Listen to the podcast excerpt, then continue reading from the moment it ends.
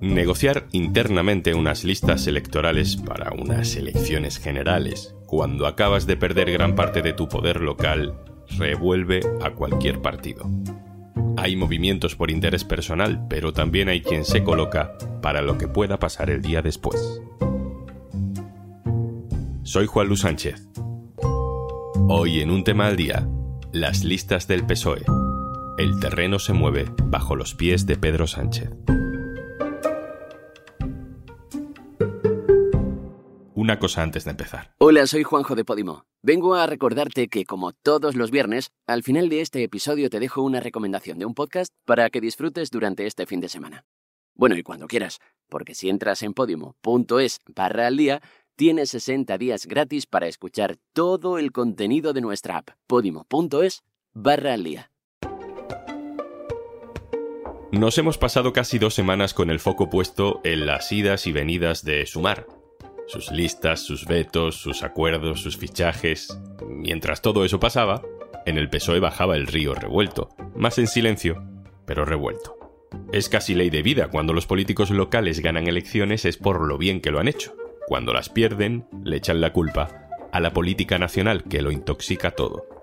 En el 28 de mayo, sin embargo, parece que el patrón sí que le da la razón a esos candidatos regionales y municipales del PSOE, que dicen que poco podían hacer ante la ola general, la debacle de la izquierda es generalizada. El PSOE, aunque no ha perdido apenas voto, sí que ha perdido casi todo su poder territorial, desde Sevilla, Valladolid, desde Valencia, Aragón o Baleares. Y el que ha conservado la mayoría, García Paje, es precisamente el más crítico con Pedro Sánchez. Yo siempre desearé que gane mi partido, esto no tiene vuelta de hojas, pero es que distingo muy bien entre mi partido y los que lo representamos. Y cuando estas cosas pasan, empieza a moverse el terreno y vuelven a sonar con más fuerza las voces críticas. Este es Eduardo Marina, en la SER. Y creo que hay presidentes autonómicos que no se merecían esto que han pagado un precio extraordinario porque yo creo que es un error brutal, que es plantear una campaña local con excepcionales alcaldesas y alcaldes y una campaña autonómica con excepcionales presidentes autonómicos en términos nacionales. Quiero pensar en mucha gente que ha, pagado un precio que desde mi punto de vista no merece y que hay que poner en valor. Ya, ya sé que un anuncio electoral lo tapa todo, pues a mí no me tapa nada.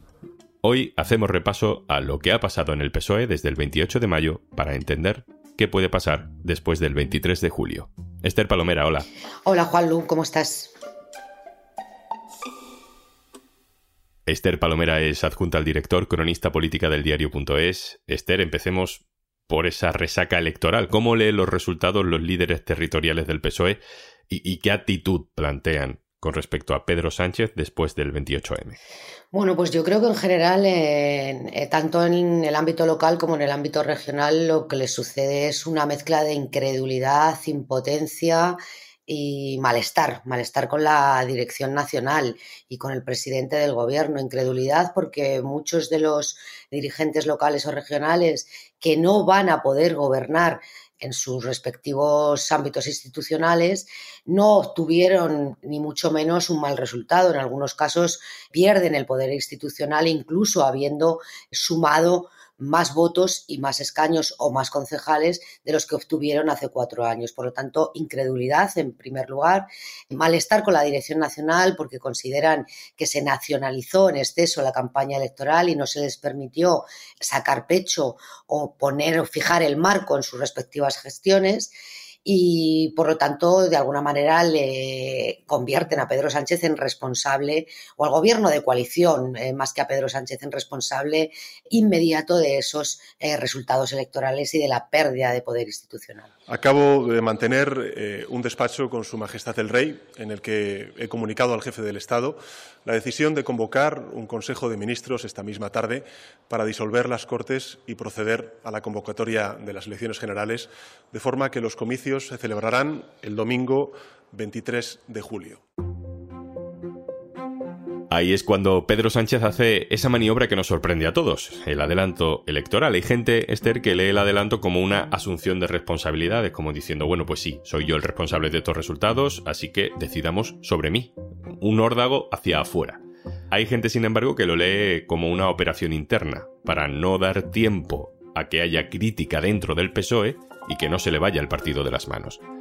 ¿Tú qué crees que pesa más? Bueno, yo creo que hay una mezcla de, las dos cuestiones, ¿no? Efectivamente, el presidente del gobierno tenía poco margen de maniobra. Es verdad que si lo pensamos y lo analizamos con perspectiva, la otra alternativa era acabar con la coalición de gobierno, pero eso no le libraba de las críticas de la oposición durante los próximos meses y que le convirtieran permanentemente en un gobierno agónico y en un presidente que se aferraba al sillón del Palacio de la Moncloa y por lo tanto él entiende como así dice explícitamente que es eh, en buena medida el responsable de esos resultados, que él no se va a esconder y por lo tanto, como los ciudadanos han votado mayoritariamente al Partido Popular en las elecciones locales, él está dispuesto a someter también la gestión del gobierno al escrutinio de las urnas. Yo creo que es una maniobra inteligente, como te digo, no había mucho más margen de maniobra. Respecto a la parte orgánica, también. Yo creo que efectivamente se iban a suceder las críticas que ya se estaban escuchando en la inmensa mayoría de las federaciones y por lo tanto había tiempo para planificar un plan B a la posible salida o posible sucesión de Pedro Sánchez. Entonces lo que hace es cortocircuitar también ese debate orgánico que iba a ser tremendamente molesto hasta diciembre, que era cuando inicialmente estaba previsto convocar las elecciones generales.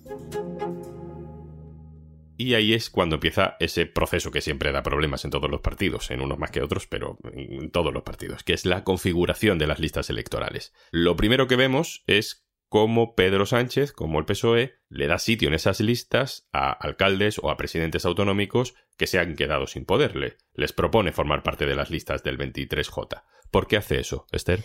Bueno, yo creo que eh, se explica en esto que comentábamos anteriormente de la responsabilidad que él siente por esa derrota. Entiende también que algunos de los varones eh, que no van a poder seguir en el gobierno no están dispuestos a continuar en la labor de oposición en sus respectivas comunidades autónomas, incluso en algunos ayuntamientos, y por lo tanto tiene esa deferencia hacia ellos. Si queréis acompañarme a mí en las listas electorales, podemos hacerlo. Aceptan de forma inmediata Concha Andreu, la presidenta de La Rioja, la presidenta de Baleares también, Francina Armengol, y sin embargo rechazan esa oferta el presidente de la Generalitat Valenciana, Chimo Puig, o el presidente de Extremadura, eh, Guillermo Fernández Vara. También lo hace con algunos alcaldes de ciudades eh, simbólicas para el Partido Socialista, que unos deciden entrar en las listas y otros no. Yo creo que es un gesto de deferencia y esto sí que hay que leerlo como un gesto de solidaridad con quienes eh, él considera que han perdido ese poder en gran medida por la responsabilidad o por la erosión en la gestión del gobierno de coalición. Yo creo que eso hay que leerlo simplemente eh, en esa clave. Bueno, entonces por ese lado todo bien. El problema llega con el siguiente movimiento. Pedro Sánchez recibe las listas para el 23 de julio que propone los diferentes territorios y hace cambios. Eso es habitual también, pero estos cambios molestan un poco y llaman la atención porque quita a alguna gente que venía propuesta desde las agrupaciones locales del partido y pone a ministros que no habían estado nunca en las listas o a colaboradores suyos. Eh, ¿Por qué hace esto Pedro Sánchez? Bueno, lo que hace fundamentalmente es eh, una configuración de listas electorales donde estén incluidos todos aquellos que tienen una relación profesional con él, que forman parte de su núcleo duro, y yo creo que el mensaje es poco edificante para la movilización de la militancia socialista, porque en cierta medida lo que está trasladando es sálvese quien pueda, todo aquel eh, al que yo quiero proteger en el caso de derrota electoral tiene que tener garantizado un escaño en el Congreso de los Diputados. Hasta ahí es bastante comprensible. Todo candidato tiene derecho a incluir en las listas electorales a quien desea que le acompañen en esa andadura. Lo que solivianta a los varones y a los líderes provinciales es los cambios que él introduce en las candidaturas que llegan de los territorios, es decir, candidaturas que han sido avaladas en algunos casos por unanimidad por los comités regionales o provinciales.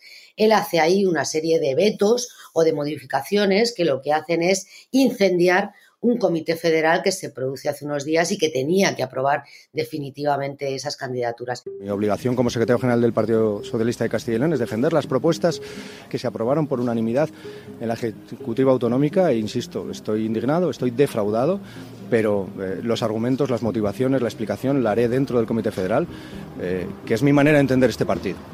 En algunos casos cede a la presión de los varones, como fue en el caso de Castilla-La Mancha con Emiliano García Paje, donde pretendía relegar al número uno que había llegado desde Toledo, aprobado por unanimidad en la agrupación, para situar a la alcaldesa de mm, Toledo, exalcaldesa ya, que es persona de confianza de él, y sin embargo Emiliano García Paje se planta y finalmente gana esa batalla. No ocurre lo mismo con el alcalde de Valladolid, que había hecho su lista y en la agrupación provincial y regional había también sido aprobada por una amplísima mayoría y él decide modificarla para incluir en ese espacio a dirigentes que formaban parte de la dirección federal del partido.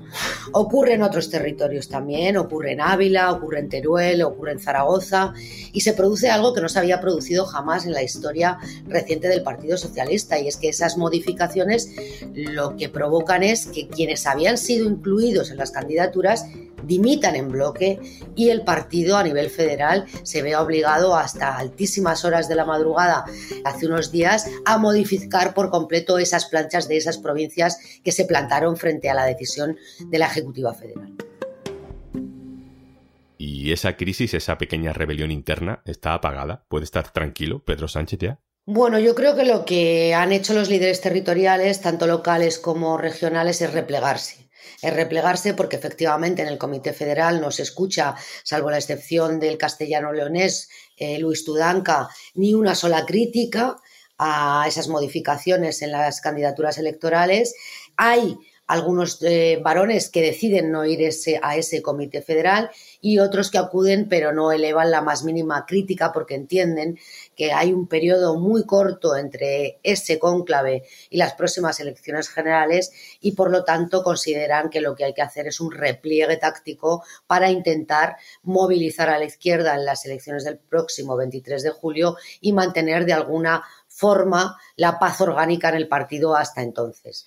Es cierto que muchos de ellos están replegados, como decíamos, tanto líderes territoriales como quienes en algún momento, alguna vez, fueron algo en el Partido Socialista y hoy ya no lo son por expreso deseo del presidente del Gobierno y secretario general del Partido Socialista. Esther, ¿tú crees que realmente es posible que haya una gran operación interna contra Pedro Sánchez si las cosas no le sale bien al peso del 23 de julio? Es decir, no digo que no haya una reflexión que pueda acabar con un Congreso extraordinario donde Pedro Sánchez del relevo a otro secretario general. Hablo de que justo después del 23 de julio se abalancen contra él desde dentro. Eh, yo creo que hay que entender que el Partido Socialista es un partido en el que siempre ocurre lo contrario a lo que los dirigentes orgánicos pretenden que ocurra.